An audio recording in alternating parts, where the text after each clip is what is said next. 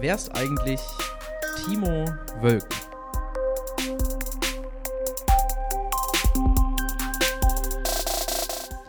Aufgewachsen im hohen Norden, zum Studieren nach Osnabrück gekommen, wohnt er jetzt äh, noch immer hier in Osnabrück, arbeitet hier, aber auch in Brüssel und in Straßburg. Bei mir am Telefon ist äh, Timo Wölken, EU-Parlamentsabgeordneter. Hallo Timo, schön, dass du da bist. Moin, schön, dass ich mit dabei sein darf. Ja, vielen Dank. Ähm, Timo, wofür hast du jetzt gerade Zeit, wofür du sonst keine Zeit hast? Äh, fürs Kochen tatsächlich. Kochen, sehr gut. Also, ja. Ich ähm, habe meinen Tagesablauf so geplant, dass im Homeoffice quasi mittags jetzt Zeit ist, frisch was zu kochen. Letzte Woche habe ich da auch ähm, zu live gestreamt sozusagen, also was gekocht und dabei äh, mit vielen Zuschauerinnen und Zuschauern über die aktuelle Situation gesprochen. Ja. Und ja, das ist für mich ganz, ganz viel mehr an Lebensqualität, ähm, weil ich das sehr gerne mache und sonst einfach überhaupt nicht dazu komme. Das heißt, du hast jetzt deine eigene Kochsendung sozusagen wenn du sie live unter, streamst. Unter anderem mit dabei. Ja. Ähm, aber es äh, zeigt sich dann doch eher, dass man eine offizielle Kochsitzung, äh, Koch, äh, Kochsendung den Profis überlassen sollte, um mit Christian Lindner zu sprechen. Ähm, nein, also ja, wir kochen dabei, ich bekomme dann Tipps von den Zuschauerinnen und Zuschauern. Ja. Aber hauptsächlich geht es halt darum, ähm, dieses Social Distancing zwar durchzuführen, aber nur physisch sozusagen. Ja. Und ja, uns allen gegenseitig klar zu machen, dass wir sozusagen in derselben Situation sind und mit Menschen so in Kontakt dann zu kommen. Ja. Wie hat sich dein äh, Arbeitsalltag konkret verändert aktuell? Also der Arbeitsalltag eines Politikers, das äh, dürfte bei deinem Job ja auch so sein, besteht eigentlich darin, viel mit Menschen Mhm. zu sprechen, sich zu treffen ähm, und sich auch gegenüber zu sitzen, weil Mhm. man dann doch, ähm, jedenfalls ist man es, glaube ich, gewöhnt, dass es dann das Gespräch offener ist, direkter ist. Mhm. Ähm, ich denke, das, oder? Wie ist es bei dir? Ich glaube, das wird bei dir genauso sein. Ja, es sind jetzt viele Behelfssituationen so. Also ich würde viele Gespräche lieber auch gerne persönlich führen, aber äh, bin trotzdem dankbar, dass man jetzt so digitale Möglichkeiten hat. So. Ja, ja, genau. Ja, und genau so ist es bei mir auch. Vi- Vieles, glaube ich, ist im persönlichen Gespräch einfach besser. Mhm. Aber ich glaube, dass ähm, ja, wir nach dem, wenn wir diese Krise sozusagen gemeinsam überwunden haben, wir viele Dinge im digitalen Bereich als selbstverständlich Mhm. ansehen als vorher. Und das ist auch gut. Ja. Ich glaube, viele Menschen, die bisher ähm, Angst hatten vielleicht, ähm, diese Technologien auszuprobieren, machen das jetzt. Mhm. Also insofern, was sich wirklich konkret geändert hat, ist, dass ganz viele Sachen in Videokonferenzen, in Telefonschalten stattfinden, die sonst in, ja, im realen Leben, in der realen Begegnung stattgefunden hätten. Mhm. Ähm, und es ändert sich aber auch insofern, dass ja vieles, von dem man sagen würde, der zusätzliche Nutzen so einer Veranstaltung ist zumindest ähm, fragwürdig, ähm, dass wir das sozusagen jetzt, das fällt weg und insofern Ja. hat man mehr Zeit für Wesentliches. Ja. Ich habe mehr Zeit, Dinge zu lesen zum Beispiel. Mhm. Das hat sich schon geändert. Was hast du schon gelesen? Äh, Also viel Zeit für die Arbeit, Ah, nicht, ja, nicht okay. privat sozusagen, aber ähm, Texte, ähm, die sich mit Gesetzgebungsvorschlägen auseinandersetzen, die Mhm. aus der Wissenschaft sozusagen sind, die sonst normalerweise nur meine Mitarbeiterinnen und Mitarbeiter lesen sozusagen. Ähm, wir äh, die, die Key Messages sozusagen diskutieren und ich dann aber sagen kann, ja, okay, vielen Dank für die Summary hier, Mhm. aber ich habe es halt selber nicht gelesen und da komme ich jetzt halt dazu, auch mal diese Hintergrundtexte ähm, selber mir anzuschauen. Mhm. Wie Ähm, ist das? Läuft die, läuft die ganze Ausschussarbeit weiter jetzt in der Corona-Zeit? Äh, nein, äh, das, Brüss, das Parlament in Brüssel hat sich sehr früh in so einen Quarantänemodus Mhm. bege begeben. Da muss man vielleicht auch sagen, es hilft an der Stelle, dass unser Präsident Italiener war. Mhm. Und der hat schon äh, Maßnahmen durchgesetzt, wo wir anderen noch, und da zähle ich mich durchaus selbstkritisch dazu, gesagt haben, ja, kann man Mhm. machen, müsste man jetzt vielleicht Mhm. aber nicht. Hast du da auch so eine, so eine Entwicklung durchgemacht? Also von, ja, da passiert irgendwas in Wuhan, in China, das ist weit weg, äh, bis hin zu, Ja. okay, es ist krass. Ja, ja, ich glaube, da kann sich fast niemand außer vielleicht Virologinnen und Virologen von freisprechen, Ja. ähm, das so gesehen zu haben. Mhm. Äh, aber das ist doch auch ganz, no ganz normal, glaube ich, wenn man mit so einer neuen, so einem neuen Themenkomplex sozusagen äh, sich beschäftigt, wer hätte sich sonst darüber Gedanken gemacht, dass die Grippe zwar gefährlich ist, aber warum ist sie nicht ganz so gefährlich wie Corona jetzt? Mhm. Weil es ähm, eine natürliche Immunität gibt äh, bei einigen, weil es äh, Impfungen gibt. Und diesem Coronavirus ist man sozusagen schutzlos ausgeliefert. Also ja. insofern, ähm, da, da, sind viele Aspekte und das wiederum zeigt, dass man äh, ja Gott sei Dank als Mensch auch lernfähig ist, wo man sich da sozusagen reindenken muss und dann ja, gibt es erstmal Berichte, die sagen, alles nicht so wild und dann wird es ein bisschen dramatischer. Mhm. Und dann fängt man ja auch an, selber sozusagen direkt nach Expertenmeinungen zu suchen. Ja. Und insofern, ja, würde ich sagen, war bei mir auch ein, ein eine Lernkurve da auf jeden Fall. Mhm. Ähm, und ja, die Arbeit bei uns ist jetzt eingestellt erstmal. Ähm, es gibt keine physischen Termine mehr. Mhm. Äh, alle Sitzungen wurden abgesagt. Ähm, es soll niemand mehr ins Parlamentsgebäude reinkommen. Mhm. Und, und, das geht bis Mai jetzt so. Im Mai okay. gibt es wieder Sitzungen. Bis dahin ist alles abgesagt. Wir werden jetzt, wir haben allerdings die Sache, dass wir noch so ein paar Dinge gesetzlich auch anpassen müssen. Mhm. Also es gibt schon noch den Bedarf, für Gesetzgebung. Und das werden wir jetzt das erste Mal in den schriftlichen Verfahren durchführen. Mhm. Äh, wie das genau aussieht, kann ich dir noch nicht sagen.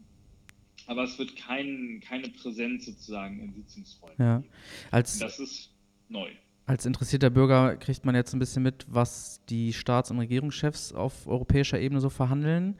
Ähm, man kriegt jetzt aber wenig mit, was gerade so das Parlament macht. Äh, merkst du, auch da ist aufgrund der Struktur der Europäischen Union jetzt auch die Handlungsfähigkeit eingeschränkt für das Parlament?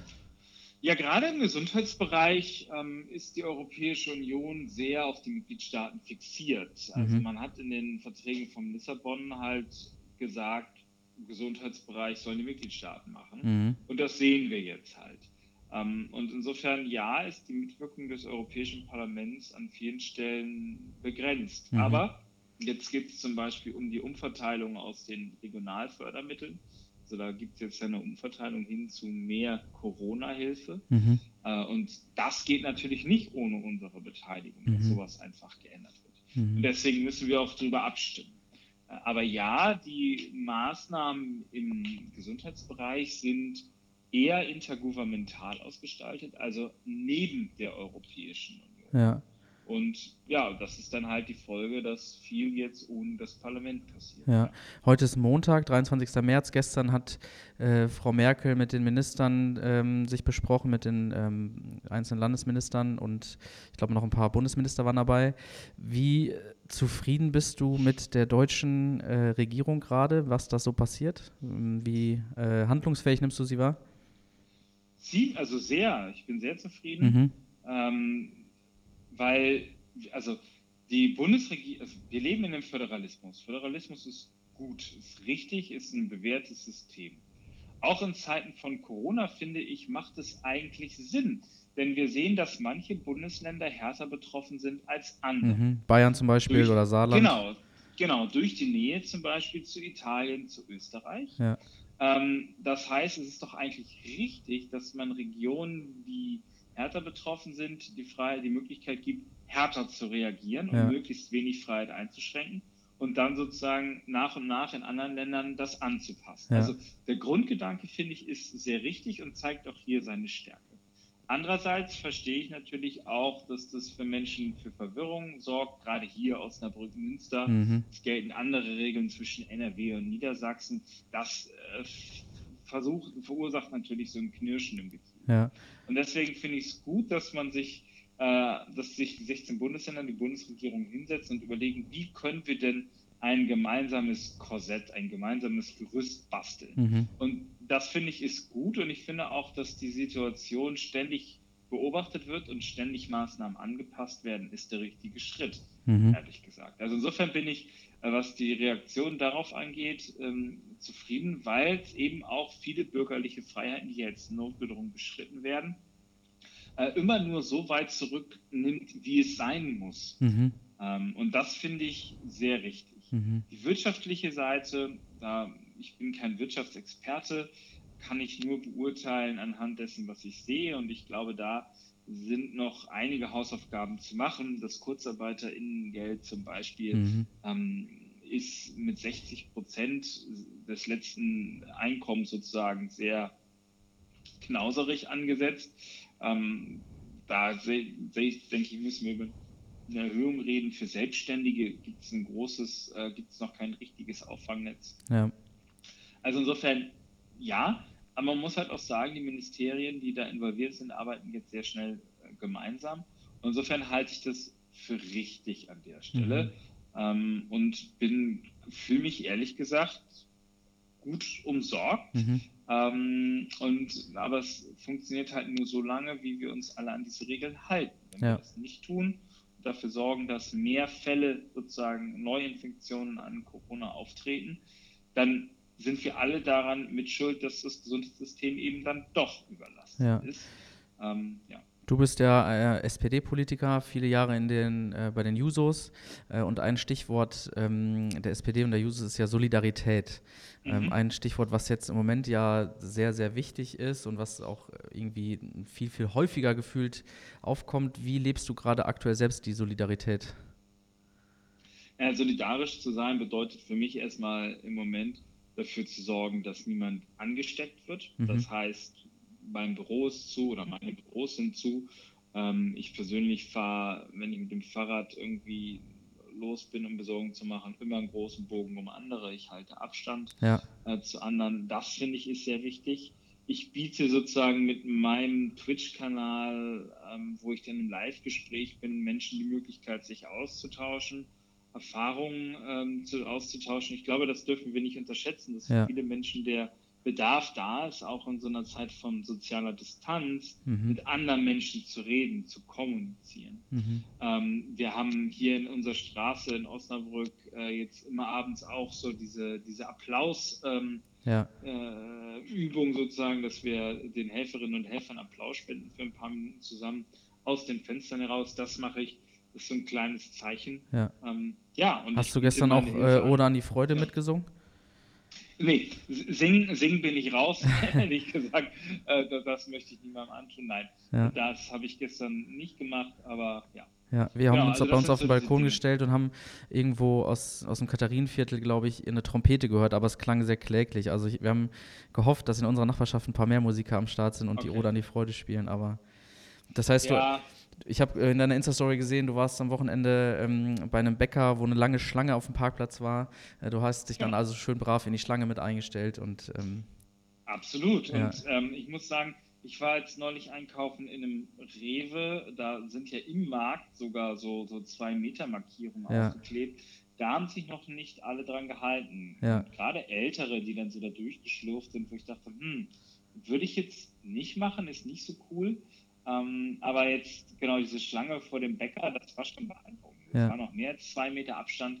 Und es normalerweise, wenn man diesen, diesen Wellmann-Bäcker, ich kann es ja hier mal sagen, kennt, dann weiß man, dass da immer gerade sonntags ja. ein Hauen und Stechen um das letzte Wellmännchen sozusagen besteht. Und ähm, das war nicht der Fall. Insofern glaube ich, dass wir so langsam lernen als Gemeinschaft, ähm, dass wir nur gemeinsam hier mhm. sozusagen mhm. dieses Virus besiegen. Rücken wir näher zusammen, obwohl wir weiter voneinander entfernt sind? Auch wenn das vielleicht ein bisschen kitschig klingt, aber ich glaube ja. Mhm. Ich frage mich so ein bisschen, ich weiß nicht, wo der Begriff herkommt, aber dieses Social Distancing, ähm, ich habe mich ja. gefragt, ob das nicht eigentlich irgendwie physisches Distancing heißen müsste, weil wir sind ja, ja.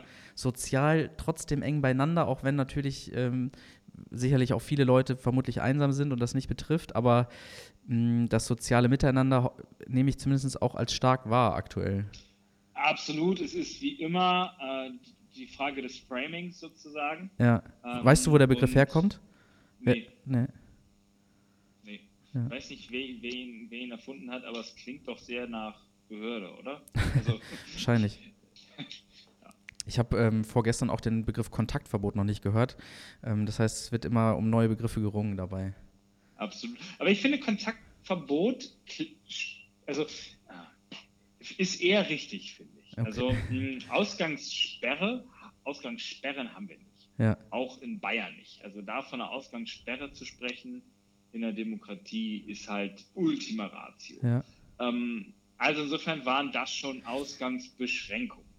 Aber eigentlich ging es da ja tatsächlich auch darum, den Kontakt sozusagen zu verhindern. Mhm. Wenn ich alleine durch den Wald laufe, gefährde ich niemanden und gefährdet mich niemand. Wenn ich alleine draußen Sport mache, ist es okay und sogar wichtig, dass man sich bewegt. Ja, ich will gar nicht wissen, was passiert. Wenn, wenn, wenn wir jetzt alle wirklich nur noch in der Wohnung sitzen, dann gibt es ja auch Untersuchungen, das macht die Abwägung halt so schwierig, ja, ja. dass dann dafür Herz-Kreislauf, Herzinfarkte, sowas viel mehr zunimmt, wenn wir uns jetzt alle runterfahren. Ähm, deswegen darf man natürlich nicht nur mit Virologen sprechen als, als Politik, wenn es zu so einer Abwägung kommt, sondern muss auch mit Soziologen sprechen, muss mit Psychologen sprechen, muss mit ähm, anderen Medizinern sprechen, muss mit Wirtschaftswissenschaftlern sprechen, um insgesamt einen, einen ausgewogenen, ausgewogene Maßnahme. Mhm. Wir entdecken auf jeden Fall gerade eine ganz neue Spaziergehwege. Also ja, normalerweise sind wir hier in der Stadt oft unterwegs, deswegen sieht man sich ab und zu ja mal. Ähm, ja. Und das Osnabrücker Land entdecken wir gerade, weil man da gut mal durch den Wald gehen kann und mal ein Picknick machen kann. So. Ja, ja. Also insofern ist das, solange es diesen, diese, Abstand, diese Abstandsregelung gibt äh, und man sich daran hält und das auch wirklich als Mantra versteht, ja. ähm, dann ist es, ist gut, auch nach draußen zu gehen. Aber es ist nicht gut, sich jetzt mit anderen Menschen auszutauschen. Das ja. ist einfach ja. Du hast einen eigenen YouTube-Kanal, ähm, aktuell ca. 44.000 Abonnenten. Äh, das meistgeklickte Video war deine Reaktion auf Rezo mit einer halben Million Klicks. Ähm, wie bist du darauf gekommen, selbst einen Kanal zu starten und dann so deine Arbeit transparent zu machen? Das, als ich Ende 2016 nachgerückt bin, ähm, habe ich mich, äh, habe ich mir die Frage gestellt, wie kommuniziere ich jetzt zur Politik? Ja. Und habe das Glück, dass ein guter Freund von mir, bekannter YouTuber ist, ähm, von, von Meet, also ähm, Let's Plays hauptsächlich, mhm. zockt. Äh, aber die machen mittlerweile auch sehr, sehr viel mehr. Und äh, er hat mir dann so, ja, dann haben wir geredet und er hat mir den Tipp gemacht, gegeben, das doch mal zu ausprobieren und mich dann auch bestärkt, das wirklich zu machen. Denn bei mir war wirklich so die, die, die Angst, ah, Angst nicht, aber der Respekt vor vielen Hasskommentaren und so mhm. war schon riesig. Ähm, und, aber er hat mich bestärkt, das zu machen und dann haben wir es einfach ausprobiert, hat mir da am Anfang auch sehr viel geholfen. Und insofern, ähm, ja, ist das, äh, war das dann so eine, so eine Überlegung bei einem gemeinsamen Bierchen, das jetzt zu machen. Und äh, ja, ich habe jetzt zum Beispiel gestern ein Video hochgeladen, ein Reaktionsvideo auf Wolfgang Wodak. Das mhm. ist ja ein SPD-Politiker, der gerade sozusagen sagt, Corona ist gar nicht so schlimm. Ähm, und äh, ja, damit natürlich jetzt direkt in diese ganze Impfgegner-Verschwörungstheoretiker-Bubble ja. äh, vorstößt. Und äh, die Kommentare, die jetzt unter diesem Video entstehen, sind auch nicht mehr feierlich. unter deinem ähm, Video jetzt gerade? Unter meinem Video, ja, ja das ist schon, ist schon krass. Äh, aber ich will halt einfach nochmal aufwecken und zeigen, ähm, dass Corona wirklich, wirklich äh, ja, gefährlich ist. Ja. Aber eigentlich war, war der YouTube-Kanal gedacht, sozusagen Hintergrund zu zeigen, ähm, zu zeigen, wie Politik funktioniert. Äh, deswegen habe ich mit Vlogs gestartet, mhm. ähm, Videotagebüchern. Ähm, das ist weniger geworden, das mache ich jetzt viel mehr über die Instagram-Story. Mhm. Ähm, aber da hat es sozusagen auch einen Wechsel gegeben. Ne? Also Vlogs werden gar nicht mehr so sehr äh, angefragt. Ja. Aber das passiert über die Story. Dafür mache ich auf YouTube jetzt eher meinungsstärkere Beiträge, wie diese Reaktion auf Vodrak. Ja, du ähm, hast dein, für diese Videos hast du so ein kleines Studio gebaut. Ist das bei dir im Büro in der Johannesstraße oder wo ist das? Exakt, ja. genau. Da hast du eine kleine Ecke. Ähm, und das ist jetzt halt auch so ein Ding. Ne? Meine Mitarbeiter sind nicht mehr im Büro, ja. äh, aber ich nehme mein Fahrrad und fahre da mit großem Abstand zu anderen Menschen, die fünf Minuten da eben rüber ja. ähm, und nehme da noch mein Video auf. Ähm, aber wie gesagt, auch ohne andere Leute, ohne ja. mit anderen Leuten zu reden und so. Aber mir ist es wichtig, jetzt auch in dieser Zeit sozusagen mit Updates auf die Situation hinzuweisen und immer versuchen, das, was, das, was ich gerade gesagt habe, die Abwägungsentscheidung, die mhm. eine politische ist, das zu versuchen zu erklären. Ich kann natürlich nichts zur Gefährlichkeit des Viruses aus eigener Forschung sagen. Dafür mhm. muss ich auf Quellen vertrauen aus der Wissenschaft aus der Medizin, aber ich kann versuchen, die äh, Entscheidung dahinter politisch einzuordnen. Mhm. Und darum geht es dann bei mir. Du hast so äh, die Hasskommentare oder solche Kommentare angesprochen. Ähm, ist das sonst auch für dich außerhalb der Corona-Zeit, steht das in der Tagesordnung? Nein, also ich habe eine ganz tolle Community, mhm. ähm, die auch äh, sehr, sehr, sehr befürwortend, sehr positiv ist. Aber ich habe immer wieder Videos, von denen ich auch dann weiß, in welches Loch ich damit sozusagen steche oder in welches ja. Netz ich steche. Das weiß ich vorher, das wissen mein Team und ich vorher, sind dann darauf vorbereitet. Das Video zum Migrationspakt, ähm, das Video ähm, jetzt halt zu Vodrak, ähm, das ist klar, was damit passiert. Mhm. Ähm, aber es soll halt eben trotzdem, ich will das nicht unwidersprochen da stehen lassen. Ja. Ich will, dass der YouTube-Algorithmus zumindest unter so einem Verschwörungstheoretiker-Video auch noch ein Video mit einer vernünftigen mhm. Quelle. Und sind deine Abonnenten, gehen die quer durch die politische Landschaft durch oder Schwerpunkt in der roten Ecke? Na, das sind 44.000 jetzt, hattest du ja gesagt. Ja. Ähm, politische äh, Ausrichtung kann man natürlich Gott sei Dank nicht sehen. Ja, ja. Bei YouTube äh, in den Analytics, ähm, aber sie sind halt zwischen 16 und 34, über 70 Prozent sind zwischen 16 und 34. Insofern ist das für mich eine ganz, ganz wichtige Plattform. Ja. Ähm, ich gehe schon davon aus, dass viele meine Arbeit auch politisch erstmal okay finden. Also insofern würde ich sagen, das ist vielleicht ein, ein eher linkeres Spektrum. Mhm. Kann das aber nicht sagen. Ähm, und ist, glaube ich, sehr bunt gemischt. Ja, es wäre ja auch schön, wenn sich das durchmischt und Absolut. auch andere Leute sich da Meinung bilden können. So. Ja, ja, definitiv. Ja. Du äh, sprichst gerade mit einem Pastor und ich habe dich angefragt für einen Podcast, den wir bei unseren äh, Kirchengemeindeseite veröffentlichen. Ähm, hattest du in deiner Kindheit, Jugend irgendwie Kontakt mit Kirche, mit Glaube? Gab es das? War das? Hat das stattgefunden? Ja, absolut. Ähm, meine ähm, Cousine ist äh, selber auch Pastorin mhm. ähm, und äh, ich bin natürlich auch äh, konfirmiert. Ähm, also insofern ja. Du sagst natürlich, also ist das. Ja, was heißt, ne, stimmt, was heißt natürlich, ja. Ähm, nee, das, ja, das natürlich ist mir jetzt irgendwie so ja, aber also, unterbewusst reingerutscht. Das heißt aber, es gehörte zum normalen Aufwachsen irgendwie dazu noch. So. Ja, ich bin in einem kleinen Dorf aufgewachsen. Ähm, da war das schon eher normal, ja. Ja.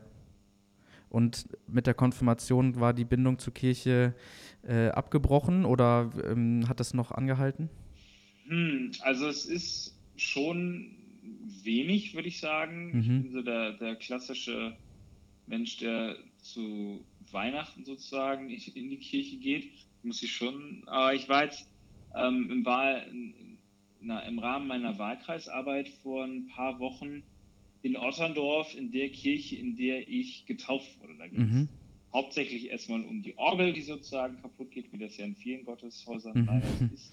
Ähm, ja. Aber es war für mich dann in dem Moment schon wieder ein besonderer Moment, als der ähm, Pastor mir dann sozusagen erklärt hat, ja, so, und das ist übrigens das Taufbecken, in dem du auch getauft ja. bist. Und da war ich, in dieser Kirche war ich, als mein Opa äh, verstorben ist. Mhm. Ähm, und dann, also jetzt schon, ewig nicht mehr. Ja. Und das war schon ein ähm, besonderer Moment, dann wieder da zu sein. Mhm. Ja. Also es hat mich schon berührt. Würdest du dich als äh, gläubig bezeichnen? Ja, nein. Mhm. Ähm, also es gab eine Zeit, da äh, war ich wirklich, also hm, da gab es, äh, also es war für mich äh, Regel, auch abends sozusagen für mich selber irgendwie zu beten, ohne Anleitung oder mhm. so, aber einfach so, dass ich mich damit wohl gefühlt habe. Das äh, ist im Moment nicht mehr so. Mhm. Ähm, aber ich merke schon, dass in schwierigen persönlichen Zeiten ich diese Orientierung zurücksuche. Mhm. Ähm, also insofern, ja, schwierig zu beschreiben. Mhm. Siehst du, ähm, also das muss vielleicht auch gar nicht persönlich sein, aber siehst du im Glauben einen Mehrwert? Ja, auf jeden Fall. Ähm, also ganz, ganz objektiv für, für jeder Mensch, der glaubt, tut das, weil es ihm damit persönlich besser geht, glaube ich, wäre meine Vermutung. Mhm. Und insofern ist das enorm wichtig. Mhm. Ähm, und so würde ich es für mich persönlich auch beschreiben. Mhm. Ähm, ja. Ich habe äh, in diesem Podcast äh, nur ganz wenige Sachen, die ich regelmäßig tue. Unter anderem die Frage, ähm, die Frage zu stellen, wenn Glaube eine Farbe wäre, welche Farbe wäre mhm. sie? Welche Farbe? welche Farbe hätte Glaube oder welche Farbe würde es ausdrücken? Und warum? Okay. äh, das ist. Puh. Ähm. Also wir hatten, ich gebe dem, wir hatten zum Beispiel schon äh, Milch weiß, ein bisschen getrübt, aber auch ein bisschen rein. Wir hatten sowas wie Petrol, ähm, braun gab es glaube ich noch nicht, grün gab es glaube ich schon. Also ähm, was, was kommt dir in den Sinn? Tja, das ist super schwierig, ehrlich gesagt. Ähm, ich bin irgendwie so silber und irgendwie blau, mhm. äh, aber frag mich jetzt nicht, warum. ja, das wäre äh, natürlich jetzt spannend, warum. ja, ich weiß nicht, für mich äh, sind das zwei sehr fröhliche Farben. Also ich sitze gerade bei mir in der Küche und draußen gucke raus über unser kleines Fenster hier und sehe den blauen Himmel und Sonnenstrahlen, also was Helles. Mhm. Ähm, und ja, vielleicht ist ist dann ist irgendwie so der Silberstreif gewesen, der sozusagen bei mir noch mit in die Gedanken geschossen ist. Ja, okay. Ja. Wie nimmst du die Kirchen so aktuell in der Corona-Krise wahr? Mm. Tauchen die auf in deiner, in deinem Stream, in deiner Bubble, um das mal so zu sagen, oder irgendwie in, nee. auf deinem Bildschirm? Nee, tauch, tauchen sie ehrlich gesagt nicht. Mhm. Ähm, was mich ein bisschen wundert, mhm. denn ich glaube, dass auch für, für Kirche jetzt sozusagen der Zeit wäre, die Zeit wäre, noch mehr mit Livestream sozusagen zu ähm, experimentieren. Mhm. Vielleicht auch mal ähm, das Orgelkonzert, wenn man das sozusagen noch übt, einfach mal zu übertragen. Mhm. Ähm, nee, aber so wirklich aufgetaucht in meiner Timeline ist das noch nicht. Mhm. Und ähm, ich bin da natürlich auch ein bisschen intensiver drin. Ich habe das so wahrgenommen, ja. letzte Woche haben viele, ähm, gerade so aus dem freikirchlichen Bereich, die sind häufig schon ein bisschen weiter, was so digitale Medien angeht, weil sie eh schon Sachen übertragen für Leute, die halt sonntags morgens nicht dahin kommen können. Ja. Am Sonntag gab es den ersten Gottesdienst äh, aus dem Dom vom Bischof, der live übertragen wurde. Ähm, wir testen jetzt diese Woche so einen, so einen digitalen Gemeinderaum über Zoom, äh, wo Leute permanent ja, reinkommen können und äh, sich unterhalten können. Heute Morgen gab es erstmal eine halbe Stunde ein äh, YouTube-Video, wo Leute, also zwei Musikerinnen äh, oder ein Musiker, eine Musikerin haben es aufgezeichnet, halbe Stunde Musik und Gebet und man konnte sich da heute Morgen einklinken.